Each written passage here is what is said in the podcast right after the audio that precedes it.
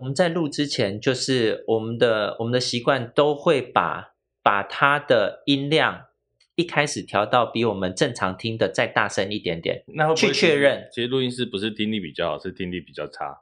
对啊，像像我常常被我老婆骂你操你啦，就是她叫我很多事情，骂一个录音师操你啦，好像不太对吧？没有啦，我是故意装听不见。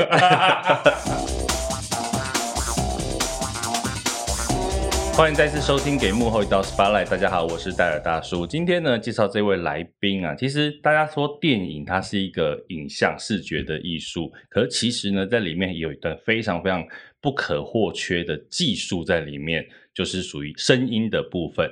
那我们今天呢，先为大家欢迎的是，他曾经有二十年的电影录音经验，然后他应该有超过呃好几百部的广告，对，将近一百部的电影。的录音经验，八十几部，八十几部电影的录音经验。我们欢迎猴子电男孩的孔锵哥康永坚。呃，鼓掌、呃。大家好，我是孔锵。为什么叫孔锵？是因为名字？对，我姓康，然后我最后一个字啊，我叫康永坚。可是最后一个是因为我的坚有一个木字旁。嗯。然后那个木字旁的坚，其实我从小到大我没有在我任何的刊物上面看过这个字。嗯，然后我小学的时候，那个老师就每一次只要有新的老师来班上开始点名，点到我，嗯、我就被念成康永健、健康永坑，嗯，各种念法，康永坎。砍砍也念得出来。对，康、嗯、康永砍，嗯，然后最后有一个老师，我在小学三年级的时候有一个老师。来点名我的时候叫我康永康，然后全班的小朋友笑翻了。然后因为我又刚好姓康，对，所以我就叫被同学叫孔康，变孔康了。然后从小就一路叫到现在。但你入行之后，应该常被跟那个 keyboard 老师孔康搞混吧？这是我最困扰的事情，因为我是从小。就叫孔锵，嗯，然后我知道 keyboard 老师这个很有名的孔锵是我长大之后的事情，嗯，可是其实我跟他完全没有关系，对，不过你们都是处于声音的部分，对对对，也算是然后又很共通性的，因为他是做电视节目上的音乐老师，对，然后我又刚好是做呃影剧幕后的录音工程，嗯，所以其实有相关，可是其实我们又搭不上，嗯，然后一起共享这个绰号，好，所以大家记得啊，嗯，这个。孔锵，今天的孔锵是录音师孔锵，嗯，不是电视上那个 keyboard 老师孔锵。那其实孔锵哥他曾经参与过色戒，然后像少年派的一些录音的工作。嗯、我觉得电影的录音，你一般真的不会想到这个工作。可是这个这个东西，你一抽离掉，这部电影可能就看不下去了。嗯那能不能先帮我们介绍一下录音，它到底是一个什么样的工作？它除了录音这两个字以外，现场同步录音的工程是在我们在拍摄的时候啊，很容易去忘掉的，因为我们像尤其现现在手机时代，我们只要开始录影一段画面，它自然而然会有声音嘛。对。可是其实像我们，尤其是我刚入行的时候，还是底片的时代，嗯哼，那时候底片拍归底片，那时候是没有声音的，嗯哼，录音机。必须有录，然后去跟这个摄影机的底片去做 sync，去做同步。嗯、那我们后来看到的这个东西，这个画面才会是有声音的。嗯哼。那更早期，甚至台湾的电影在呃二十年前是属于一个无声电影，就是都是靠事后配音的。啊。那第一部有声电影就是呃，我师父就是。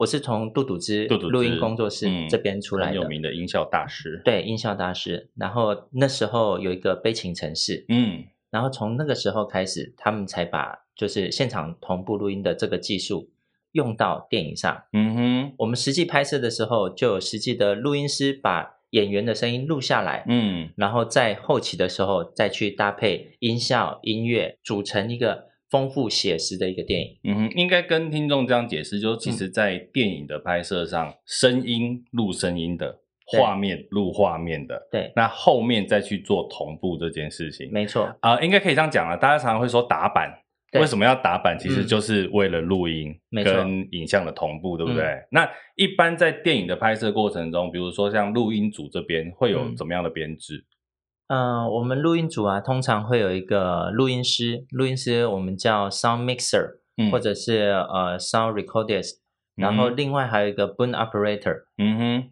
，boom operator 就是呃大家在一些电影电视幕后花絮会看到一个一个人拿着一个很长的杆子，的那一位，对对对，然后手举着一直不能放下来，那个那个就叫 boom operator，然后台湾也叫 boom man 或蹦嗓，像台湾因为台湾受日本的影响很大，台湾也会叫这个植物的人叫蹦嗓啊，受日文的影响，对，那都是指同一个人，嗯哼，然后现在的录音组的编制，呃，比较大预算、比较大规格的影视制作，通常会有一个二助。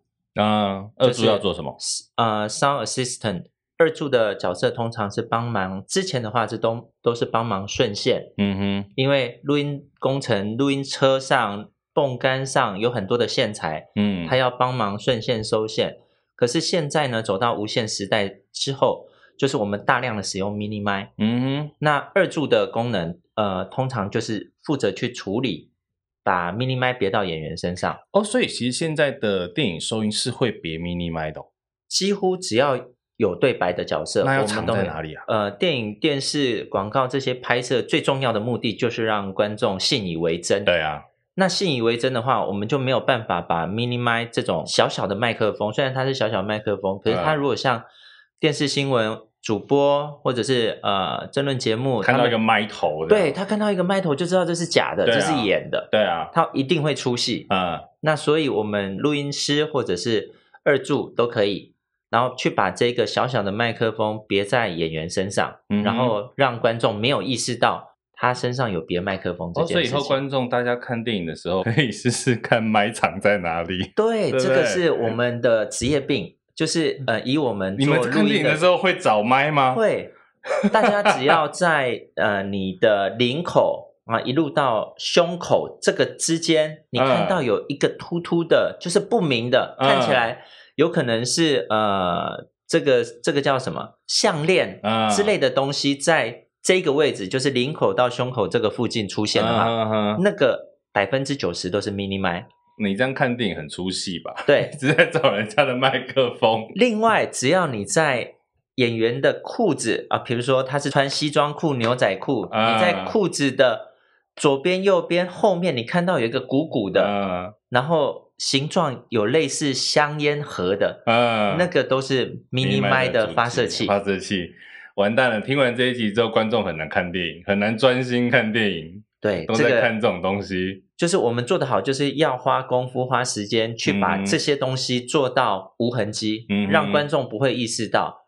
然后就是我们会用一些紧身的绷带，嗯、然后特殊的胶带。去把它粘附在衣服上，然后藏在他身体里。但是现在现场还是会有蹦嗓这样的角色，对不对？呃，蹦嗓是在电影广告拍摄是不可或缺的角色。为什么啊？如果已经可以做像这样子的 mini mic 的收音的话，嗯、它是为了收什么？环境音吗？主要在电影的拍摄，因为如果只有我们的 mini mic，嗯、我们收清楚我们对白，这个也成立。嗯，可是我们就失去了。现场的临场感，嗯哼，因为 mini mic 的收音范围很窄，嗯，它就局限在你的 vocal 的附近，嗯哼，shotgun 也就是我们 boom man 在操作的那个呃指向型麦克风，嗯，它可以增添现场环境的临场感，嗯哼，那后期录音师在混音的时候，它这个东西才会写实，嗯哼。可是举、嗯、举泵这件事情很难吗？因为很多听众或观众可能就觉得它就是举着嘛。就像体罚一样，一直被举着。那其实它的难度在哪里？像我的公司就叫猴子电男孩。对，我的公司叫猴子电男孩，是因为我去香港拍片的时候，他们就叫我马捞。马捞、啊、就是粤语的猴子。对，就是粤语的猴子，啊、因为他觉得他们觉得我很灵活，嗯，很像猴子，每天在现场，然后举着一个长长的泵，嗯，然后到处到处伸，然后去。呃，跟着演员的走位去把演员的每一句台词收录下来。嗯，因为啊、呃，你所以你不是只是举着，而是你要跟着哪一个演员说话，嗯、你要去跟着那一位演员。没有错，因为像我刚入行的时候，因为我入行的时候去做这个工作，是从完全没有人教我，就是呃录音要怎么做，调泵要怎么调，嗯，然后所以所以我这样一路摸索下来，我有发展出我一套调泵的一个技巧，嗯，一个技能。你个人的吗？啊，对对对对，那个就很像。打高尔夫球的选手，嗯、打棒球的选手，嗯、你同一根棒子，不管是多好的棒子，多差的棒子，嗯、你交给每一个人，他都会发展出完全不一样的打击姿势。哦，真的哦，所以其实蹦赏不是会教教你一个专业的姿势是怎么样，是找到你一个最适合你自己的姿势。对，它没有一定的，嗯，没有人规定一定要怎么样吊蹦才是对的。嗯哼，你们这样举要举多久？最长的要到十几二十分钟，就这样一直举着，就这样一直举着。那回去手不会很酸吗？酸不酸是一回事，重点是你如果不举着，或者是举的过程当中掉下来，嗯，那你就。对对，在在现场会被骂惨。你刚入行的时候应该有发生过这种事哦。有有，我还会掉到睡着。哈，对对对，因为拍 就演员在演，然后你在睡觉。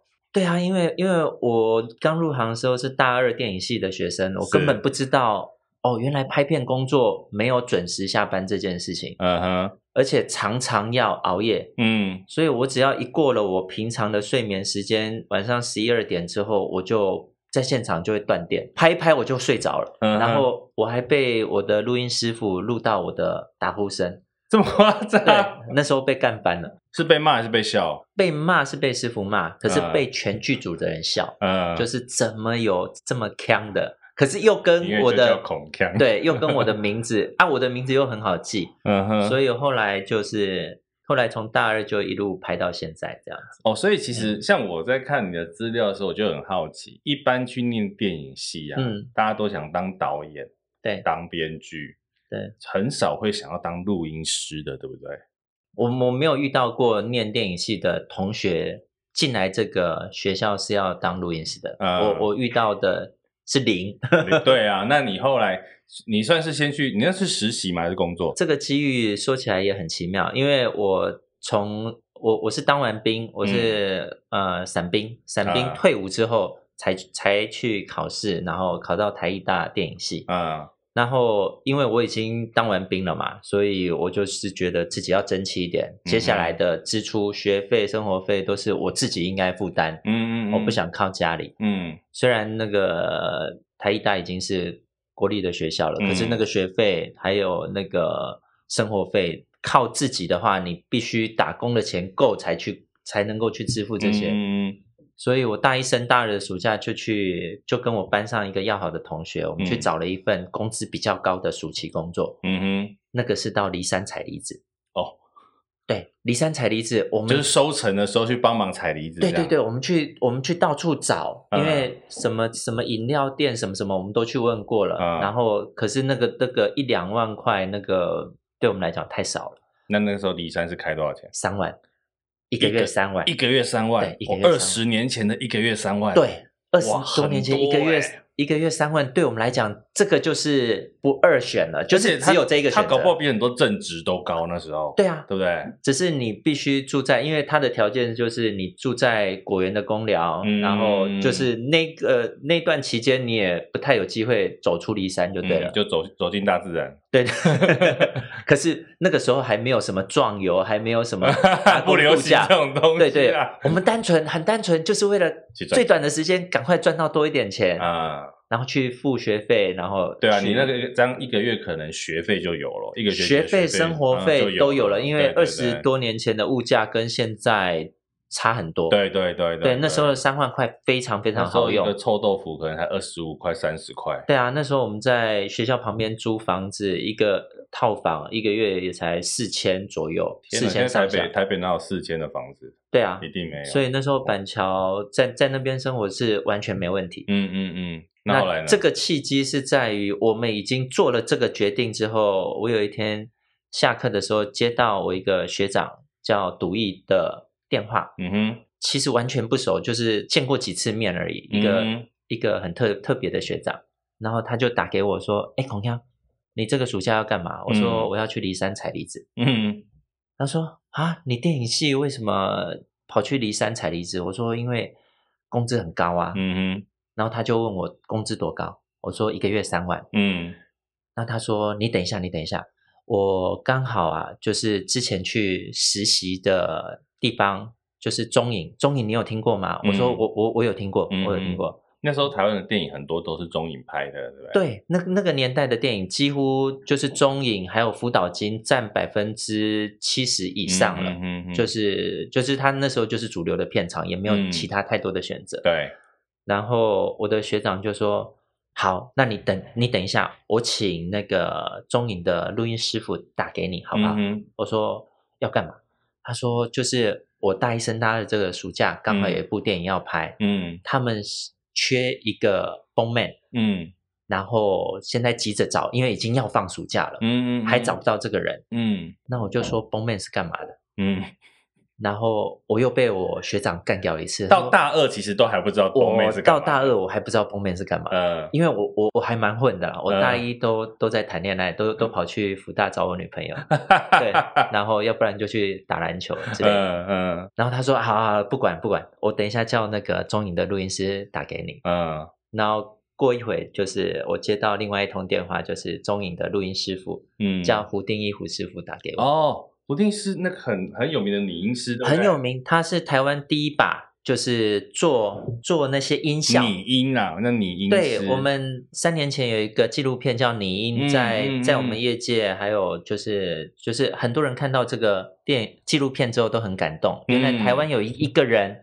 花了他一辈子时间，嗯，在模拟，嗯，各式各样的音效，嗯，比如说马在跑是什么声音？嗯，因为我们很难真实的去录到马在跑，而且很干净的声音，嗯，可是他自己一个人就是在中影的录音室，嗯，里面慢慢琢磨，嗯，你被揍飞机各式各样的声音。是一个很传奇的，这个这个大家可以去找一部找一下这一部片来看，因为真的你会看到拟音是一个非常有趣的事情。你在电影上看到的音效，其实跟他实际为什么发出这个声音，你真的想象不到。所以那个时候找你的是胡定一老师，他一直都是中影的录音师，然后他录音师的工作里面包含了，就是我刚刚讲的这些音效，嗯、也都是胡老师做的，嗯哼，胡师傅做的，我们都叫他胡师傅、胡爸。OK，嗯，所以他打给你之后呢，那时候，那个时候他就说，嗯、呃、嗯、呃，胡师傅有听到我学长跟他说，我要去骊山。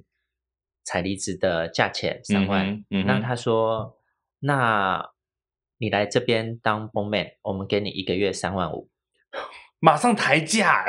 对，我就 哈，可是师傅，我我什么都不会哦。对啊，他说没有关系，我们给你三万五、嗯。可见那时候台湾电影界应该蛮缺人的哦。哎，这个我就 这个我就不知道了。可是我会入行，完全是误打误撞，而且。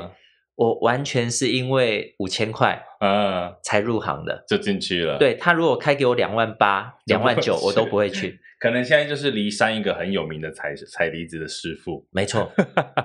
不过刚刚在录音前，其实跟孔康哥聊到一个很有趣的事情。他说他小时候是听相声长大的，嗯，对不对？你以前都听什么相声？我听魏龙豪还有吴兆南的呃卡式录音带。为什么那时候会听相声呢、啊？因为其实我自己我是好像去夜市买到那个台湾怪谈的录音带，然后让我开始听相声。那你呢？台湾怪谈是就是呃李立群的单口相声。有有有，那那卷我也有，你也有。对，那个好像上下卷。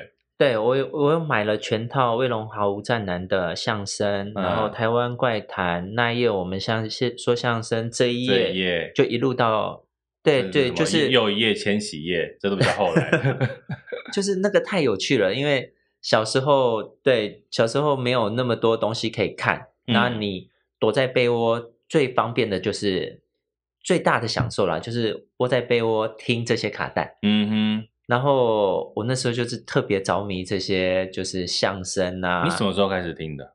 我小六到升国一的那时候，就是很苦闷的时候。嗯。然后那时候也听司马中原讲鬼啊，司马中原讲鬼故事。对对，对，中国人怕鬼，西洋人也怕鬼。那时候没错，那个那个真的是你看得到，你就知道哦，这个东西长什么样，然后发生什么事情。他因为他演给你看了，嗯哼。可是听觉是很有想象力的，嗯哼。他在描述这些事情的时候，阴森到底是多阴森啊？然后你就他的口语表达，你能够。进到那个世界里面，你你一个小孩子，然后在被窝里面听着那些，就是他没有去经历过的世界，嗯哼，我觉得那是一个很奇妙、很奇妙的一个成长经验，氛围的营造，对不对？如果用声音去打造一个你可能看不见的氛围。嗯，对，就像我们现在在录这个 podcast 也是一样，就是它没有画面。嗯哼，对，所有的东西都是来自于我们比较。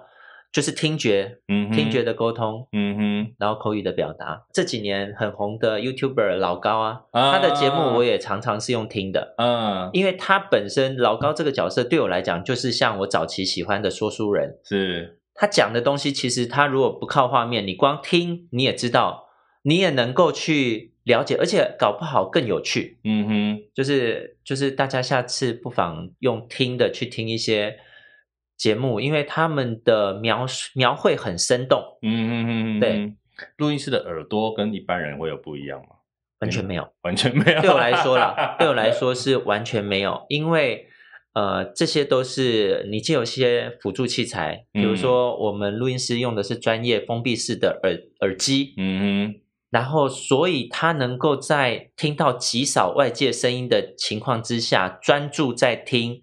你的现场的录音器材，你的呃封面封面杆子上的麦克风，指向型麦克风，或演员身上的 mini 麦，嗯，然后你必须不不停的去切换轨道，去听各个 mini 麦现在的状况，嗯，以确保你待会正式录的时候，每个人的 level 音质、音色、音量是差不多的状况，嗯，然后底噪又是最小的状况，嗯，我们就是不停在在现现场听这些。确认以达到我们录音最好的效果，可是这些都是必须借由这些器材，器材然后还有耳机，然后混音器，然后去达到这个效果。所以有些人就是我们在拍摄现场会说：“哦，这个声音你为什么听得到？”嗯啊，我就把耳机给他听，原来也听得到。对，你戴 这个耳机，你把它变大，你把它放大，你一定会听得到。哦，所以可能你们不只是监听，你们在监听的时候还会把这个声音推的特别大，所以你会听到一些真的一般人可能不会听到的声音。对，我们在录之前，就是我们的我们的习惯都会把把它的音量一开始调到比我们正常听的再大声一点点，那会不会去确认。其实录音师不是听力比较好，是听力比较差。对啊，像像我常常被我老婆骂你操你啦，就是她叫我很多事情，骂一个录音师操你啦，好像不太对吧？没有啦，我是故意装听不见，毕竟是老婆讲的啊。青菜青菜，是是是是是，对啊，就是因为我们长期就是戴封闭式的耳机去听大音量的声音，其实。呃，做久的录音师都会有职业伤害啊，就是他们的听力反而会比较不好。对啊，因为其实你的听到的音量是比一般人听到的大，没错，听力是会受损的。那另外我们想要问啊，其实你刚刚提到的，像电视的戏剧、嗯，广告或者是电影，他们在录音收音上会有什么不一样吗？呃，其实就是它的。原理还有他要就是录音师要做的事情是大同小异，嗯，可是因为你的终端就是你的受众不一样，嗯，嗯，他听的环境不一样。像电影，因为观众是在电影里面安安静静的，嗯哼，透过大荧幕，然后透过很好的喇叭放出来很大的音量，嗯，给你听，嗯，嗯，所以我们对呃声音的要求是最高的啊。然后再来像呃，你说电视剧，电视剧顾名思义，它是放在电视上，对，给大家看、大家听的。然后大家在看、在听的状况，可能啊、呃，你你同时在看手机啦，同时旁边小孩啦，干嘛干嘛，嗯，你对声音的要求没这么高，没这么高，嗯。可是我们最重要、最重要就是在电视剧的录音，就是你一定要台词录的清楚，嗯哼。因为呃，电视剧跟电影，大家在看的经验里面，应该也会发现，就是相对于电影，电视剧的对白会比较多的。对，因为他必须让这些不不专心的观众借由对白来跟上剧情。因为他可能在边洗碗边弄小孩，对，对？边做其他的事情。所以这个东西，你尤其是在八点档一些呃台台语剧上面，嗯，更是如此。嗯嗯嗯，他就是大量利用大量的对白，嗯哼，让。观众可以一直去 follow 剧情，嗯，即使你在做其他的事情。你自己有遇过挑战很大的收音环境吗？哦，有啊，就就其实像我们现在在台北市，尤其是在捷运新建的那几年，嗯，你只要在外面取景或者是室内，因为我们现在的捷运在台北市来讲，嗯、真的是四通八达了。嗯，可是这样当那个就是交通黑暗期的时候，我们不管在哪里拍，就是遇到大量的施工的施工的过程。对啊，那我们就是必须不断的去沟通协调，跟因为跟工地吗？首先我们在看景的时候，嗯、我们在拍摄的时候一定会有一个看景。对。那看景的时候，我们就会把各组的条件需求开上去嘛。嗯哼。我们看了景，然后摄影组会跟制片去沟通啊，需要调什么样的镜镜头啦、辅助去器材啦。嗯。那像我们录音组，我们去现场看景、去听这些声音的时候，就会跟制片组、导演沟通。哎，这个这个。环境可能不太适合拍当当主景，所谓的主景就是这部戏、这部电影最主要的那个场地。嗯哼，嗯哼，比如说是这个主角的家啊。那当你有大量的超过三场、五场的戏在这一个空间，他家旁边刚好在盖捷运，你就很麻烦了。对啊，那我们就必须，因为我们不能去说，哎，这个就不行。嗯，因为毕竟。你看看动画，动画是没有任何声音的，嗯，它也能够做出这么丰富、啊、这么好看的电影。对，虽然这些都是后来，呃，announcer 就是配音员去配各个角色，音效、音乐搭上去，你就很丰富了。嗯，可是你一旦建立在写实基础的这些电影、电视剧上面的时候，那我们这时候我们做录音工作的人，我们就有必要去提醒导演，嗯、因为。通常他们在看景的时候，只会看到这个环境条件、镜位、采光，嗯，适不适合？太管录音，对不对？很多导演是很多导演不管录音，对不对？不管，嗯，对，嗯，真的。那现在的情况会越来越好一点，因为、嗯、因为现在不像之前，因为像我刚入行二十几年前的导演，百分之九十都是作者论的导演，嗯、也就是导演自己身兼。制片，然后他就是剧本也是他写的，导演也是他，嗯、钱也是他找的，辅、嗯、导金也是他得的，嗯、那他等于就是集权嘛，嗯，所以基本上他在剧组里面的角色就是皇帝，对，没有人可以反抗。那录音师的角色是小弟，对，录音师的角色是比较是被被奸被捅屁眼，而且被遗忘吧，我觉得，对。对，其实。我有看有一些讲说，通常到了片场都是导演先看，嗯、然后再摄影师，然后灯光要干嘛，嗯、基本上没有人管录音要干嘛。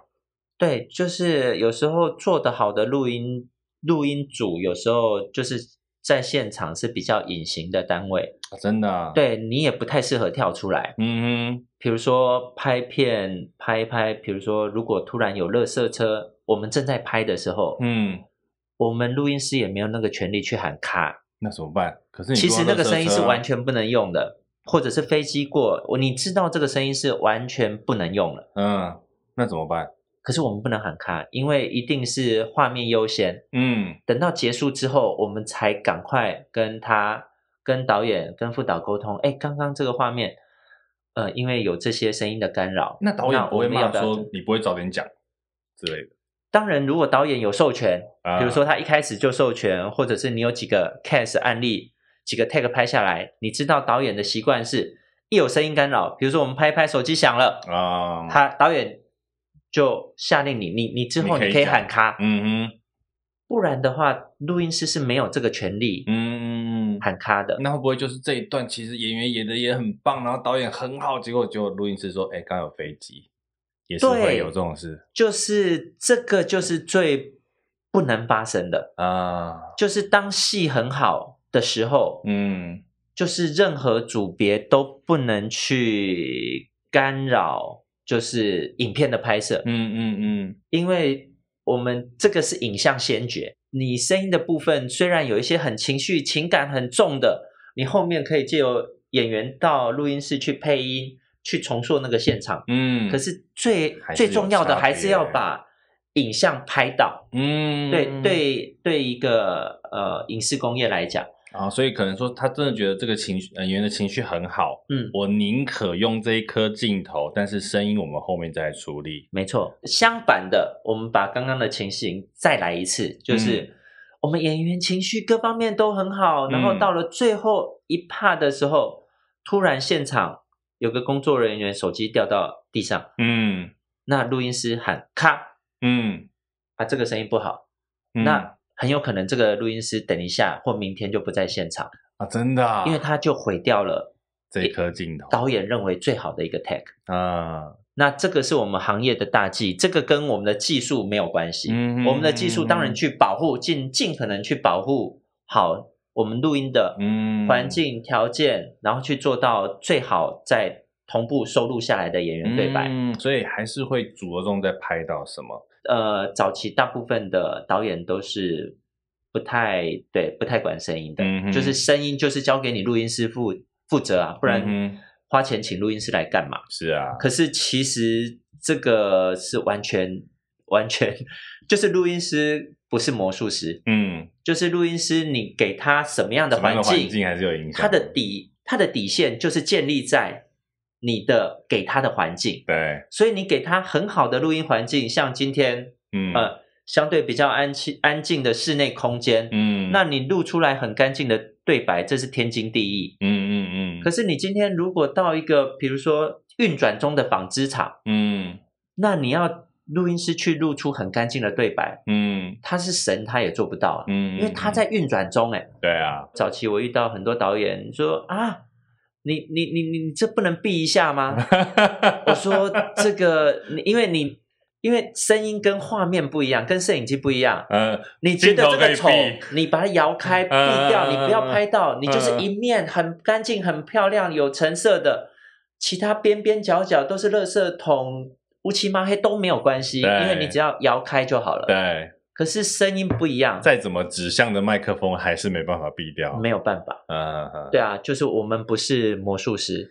我看资料的时候发现一件事情是，你是台湾少数会说广东话的录音师。哦，对，就是你去香港工作的关系吗？嗯，就是去几年？我总共前前后后加起来去了四年，然后你就把广东话学起来了。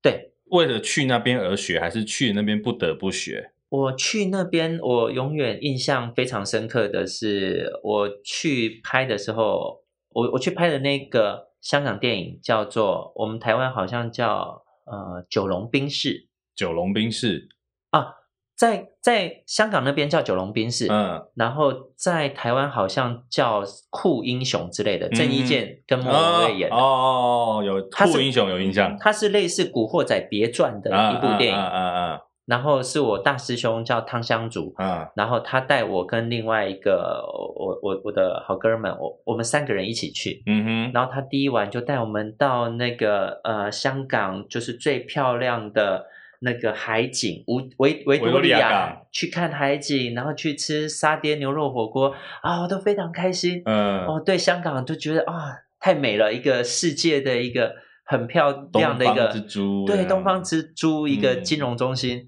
然后，可是开拍第一天之后，我就整个吓傻了，因为香港电影人的工作速度飞快，嗯，他们的工作效率，就是香港人的务实还有重效率，这个这个行为啊，体现在各个层面，嗯，然后拍电影尤其是这样，嗯，就是他们是分秒必争，他们跟我之前在台湾拍电影不一样，拍电影就是一个 case，一个月多少钱就是多少钱，嗯。他们不是，他们是一天，比如说他就是一组，也就是相当于台湾一个班是多少钱？嗯，那你如果超班了，还有 OT 的费用。嗯嗯嗯。所以他们制片人、副导对现场时间的掌控就是分秒必争。所以相对起来，那个时候产香港的电影产业是比较完整的，制度完整，完整而且大量，嗯、他们年产上百部电影啊，在这么小的地方，嗯哼，然后所以他们的电影工作人员都是。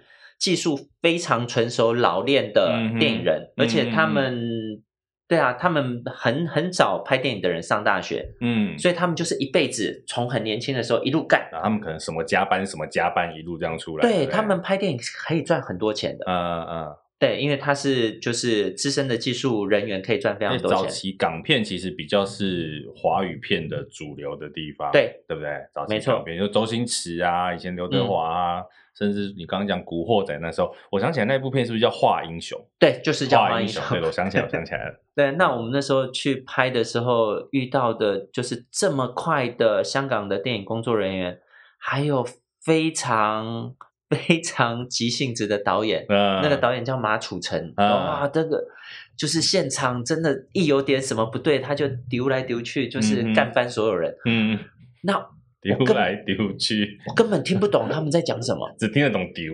对，他们讲话又超快，嗯，然后而且香港人讲话超凶。对，因为那跟国我们台湾那时候的电影，就是很多作者任的电影都是慢慢来，啊、慢慢拍，然后也是文戏居多，啊、没有拍过什么动作场面。啊、就是以我那时候的经验来讲，嗯嗯，嗯，嗯，所以遇到就是哦分秒必争的剧组，我觉得那时候要生存下来，第一个就是赶快学会听得懂他们在讲什么啊。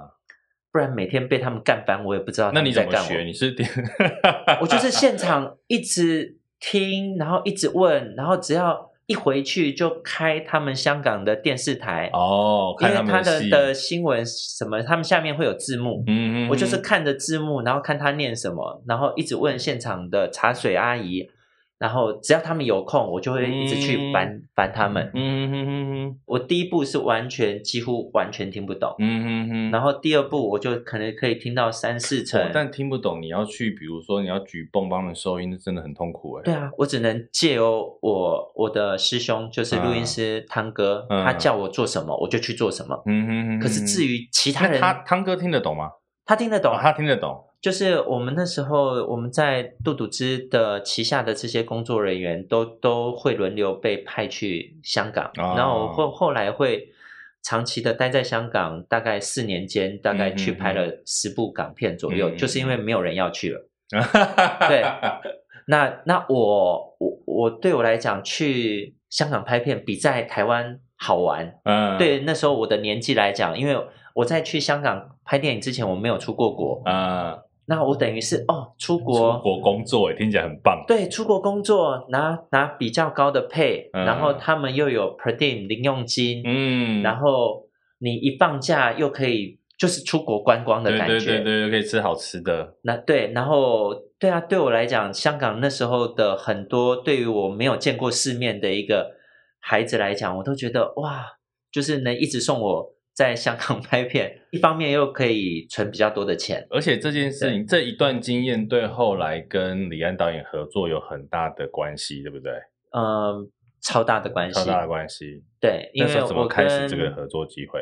因为李安导演那时候要拍《色戒》这部电影的时候，其实是一个很特别的制作、制作、制作条件、制作规模、制作经验。嗯，怎么说？因为非常特别。李安那时候已经长期在好莱坞拍片了，对。可是《色戒》这一部其实不是好莱坞的片，嗯，是香港人投资的片，嗯。大家有看过《色戒》或知道他大概在讲什么的话，都知道它是一个明初，然后一个女间谍的故事，对。所以它里面的主要角色，你看汤唯是中国人，嗯，然后其他的几个汤唯的那些同学。那些同学都是台湾人，嗯嗯嗯，像呃柯宇伦，嗯，然后这这这些同学们，然后还有另外一个就是梁朝伟，嗯，梁朝伟这个角色他其实也是要讲国语的，语嗯，所以他我们这个电影的拍摄主要是以香港人的拍摄团队为主，嗯。然后，可是他因为跟听有关系，嗯，然后他的录音师是好莱坞的录音师，叫 Drew Cunningham，嗯哼，然后这个好莱坞的录音师他没有办法，他没可能讲国语嘛，啊，他也不可能听得懂这些台词对白在讲什么，他所以他需要一个母语是国语，嗯，的 b o o n operator，嗯哼，去协助他理解演员的对白，嗯嗯嗯，因为。你录音录的再好，录音你的音质、音色、音量控制的再好，现场混的再好，嗯哼，如果演员讲错对白，然后你听不懂，你把它录下来交出去，啊，那就没救了。对，所以他必须是要一个母语是国语的，嗯，boom operator，嗯哼，可是他又要精通广东话，因为。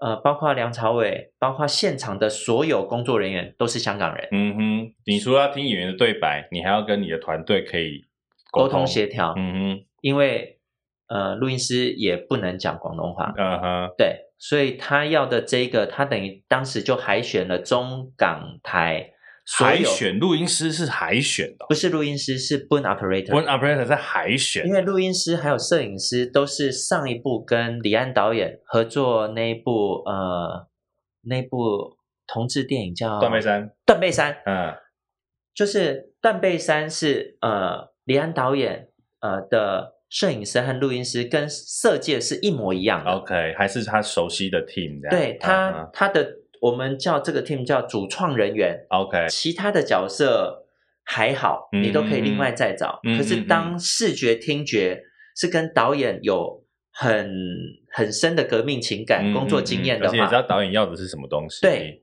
他就可以在现场花费更少的力气去达到更好的效果。嗯嗯嗯，那你那是这样去海选？做什么？只是做语言的考试吗？这个呃，好莱坞的录音师 Drew Cunningham 他就是先打越洋电话两次给我，嗯，啊、呃，去了解我的 credit，因为你还他海选的基本条件就是要你要有相当程度的 credit，嗯，你累积过很多的电影，而且是重要电影的录音工程的工作，嗯嗯嗯，他才符合条件一，嗯。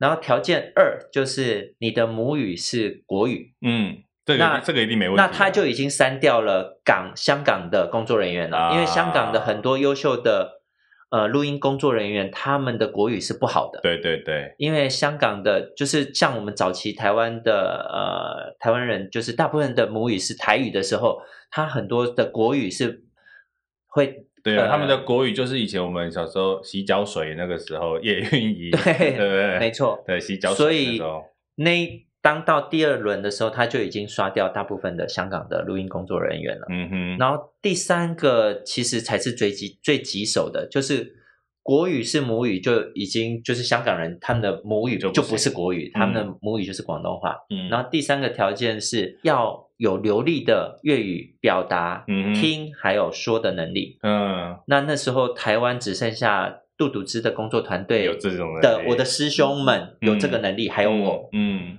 那我的师兄们他们当时都有另外的工作，而且他要的不是录音师。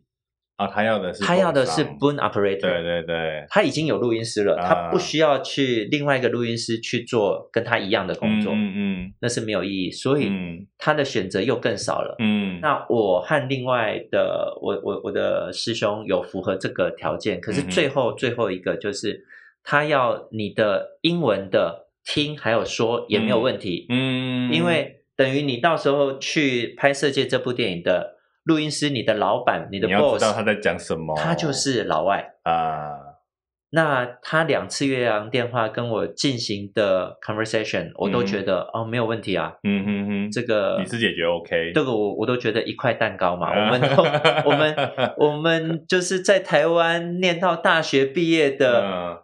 Uh, 的有一定的英文能力啊，我们都学了十十几年的英文的这种基本的 conversation 应该 OK 啦，没没问题。嗯，所以我就这样就飞去，因为色戒一开始开拍是在马来西亚，然后我就飞到马来西亚，然后遇到了这个录音师，开始工作之后，我才知道挫赛。为什么？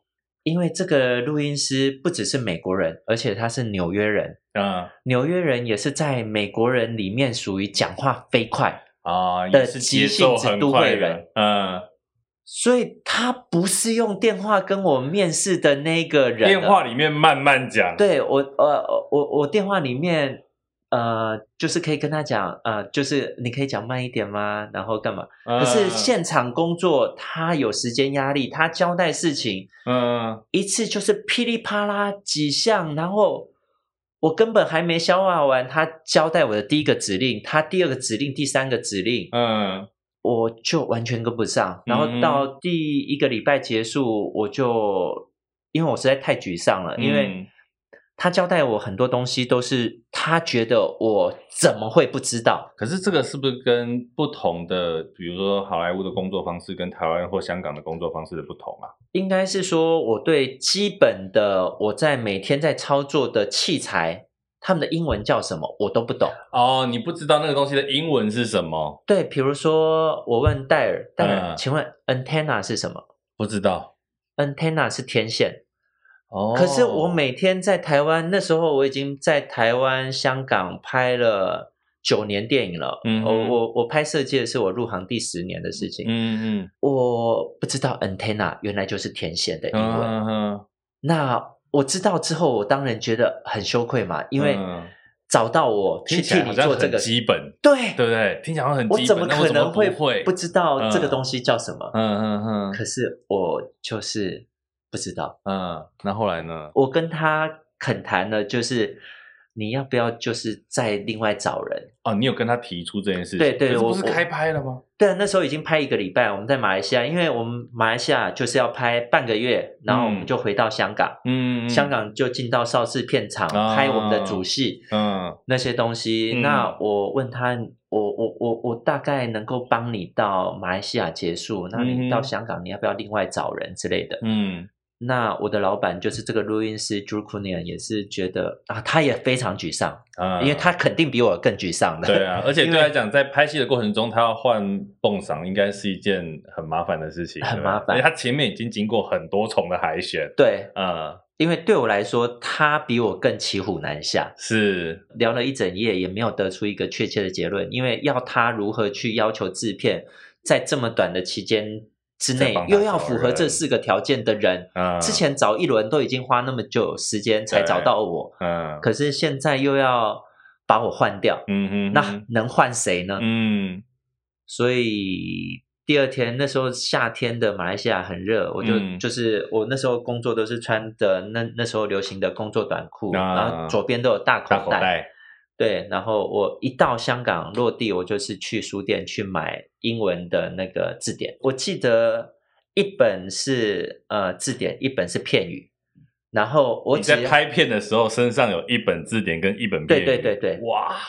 对，我就是把那时候他交代我的事情，接下来去香港拍摄的时候，只要有不懂的，嗯、我就跟他讲，他他讲的是哪一个字，他可不可以翻字典给我看？嗯，然后。我去确认他的就是这个字典的字，我把它背下来，嗯、因为因为有很多单字我是不会的。其实蛮感动的，等于这个录音师他到后来他也是愿意这样子一个字一个字教你。对，就是因为色戒拍摄期长达五个多月，嗯哼，然后从马来西亚到香港到上海杀青，嗯，嗯，我们从对啊，从完全不认识嗯的，就是工作的 partner，而且差点合作不下去，嗯哼，然后到后来我们变非常非常好的朋友。对啊，因为我觉得这个过程其实还蛮感动的，对，只是孔锵哥变成你拍片同时学会了第二外语跟第三外语。对，我都是因为，因为我我我自己知道我是属于蟑螂蟑螂性格。什么样叫蟑螂性格？就是你把我丢到什么样的环境，那一种就对了。你只要你只要把我丢到那个环境，我就会想办法活下来。嗯哼，除非你不要我啦，你不要我是一回事，嗯、可是你只要留下来我，我我一定有办法活下来。嗯，而且事实证明，我到后来都活得不错。对啊，我觉得听起来真的是蛮厉害的。这个所谓蟑螂的性格，嗯、我觉得这应该是。可以在这个行业做二十年，然后又不是只有在台湾，跟那么多国际的团队合作，我觉得你这个蟑螂性格应该算有很大的帮助，嗯，对不对？对。那你自己觉得，你跟比如说你跟香港团队、台湾团队、好莱坞的团队合作过，嗯，大家的工作模式有什么样的不同吗？有非常非常大的不同，因为台湾到这几年，就是从《海角七号》，然后《海角七号》卖了之后。台湾开始有有比较有规模、有预算去制作更大型一点的电影。嗯哼。那可是，在早期或者是像一些电视，他们条件资源比较不足的状态之下，嗯，很多都是属于比较独立制片，人、器材、设备、场景相对比较限缩，可是比较有趣、比较好玩，因为你的编制比较小，所以又会有更多的人味在里面啊。然后这种独立制片的。情感存在于呃一些台湾电影里面，嗯嗯嗯嗯、那香港在我当时参与的那四年，就是相当工业化的流程，嗯、他们就是比较不带情感，不讲情面，嗯、就是以快，嗯、赶快把东西拍好，确实拍到了就下一个，嗯、没有再迟疑或者是。呃，台湾常常很多的啊，你已经拍到 OK take 了，嗯，可是导演还要多一个，嗯嗯，或者是我们再试另外一个不同的感觉，嗯嗯，香港电影很少这样做，嗯嗯，他就是拍到了就是下一个了，嗯嗯，他就是每天有很精确的分镜表 round down，嗯，你拍掉多少颗镜头就收工，嗯嗯，所以他是算得出来的，他比较像在。把今天的功课做完，对，对不对？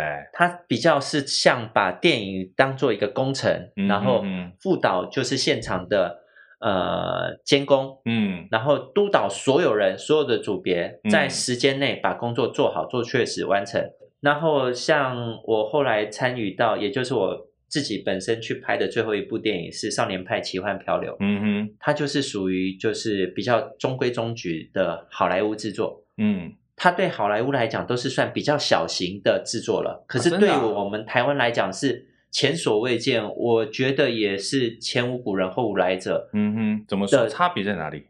就是它的编制太庞大了。嗯，它的编制太庞大了。我们在《少年派奇幻漂流》的拍摄现场，也就是现在台台中的大都会公园，嗯嗯，嗯然后之前是水南机场，嗯，我们在那里建造了一个比足球场还要大的。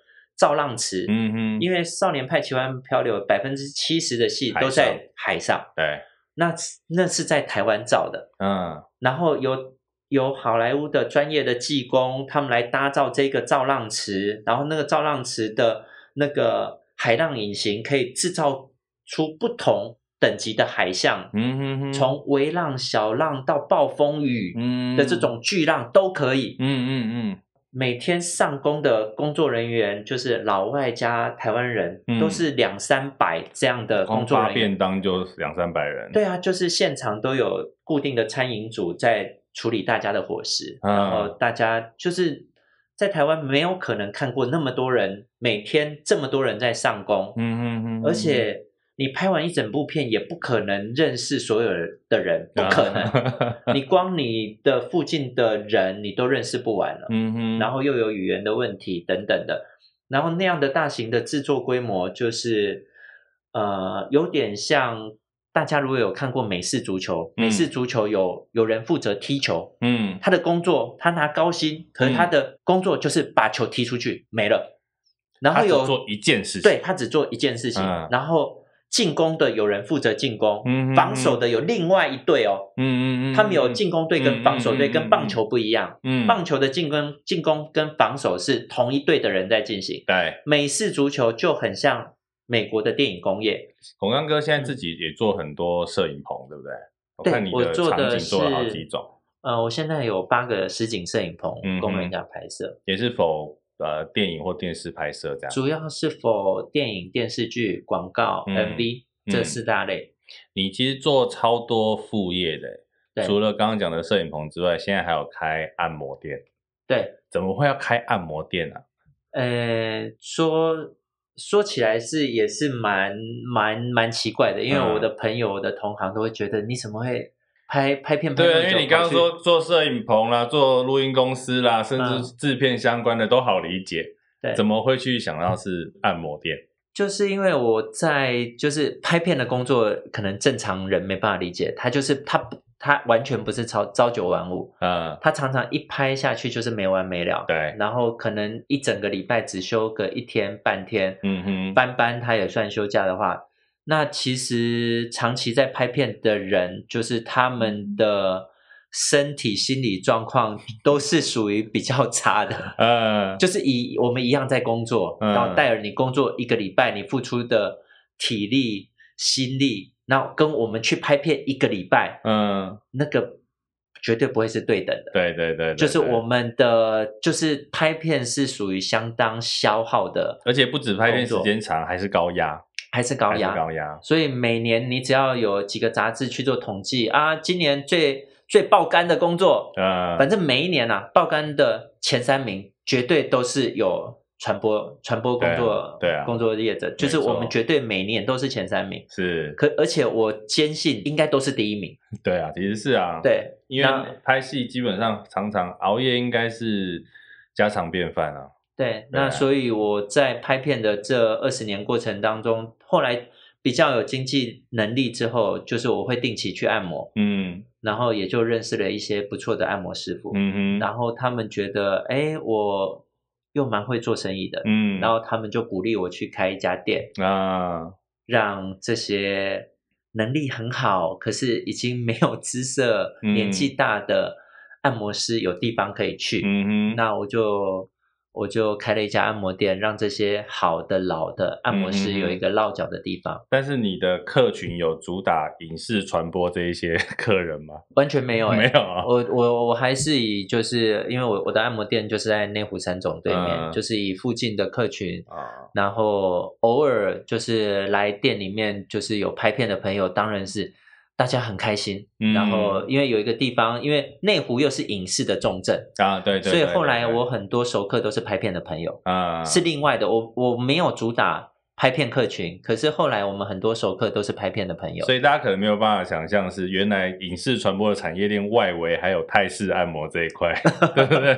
这个、因为其实这个东西在大家很疲劳的时候、嗯、去，真的是一件很好的享受啊。对，没错，因为拍拍片的工作人员就是对了，他像戴尔讲的，他就是一个相对高张力、高压力的一个工作。嗯，他的身心没有适当的得到抒发，在一个戏杀青、一个电影杀青之后，你没有得到这些充分的，呃，他他很难。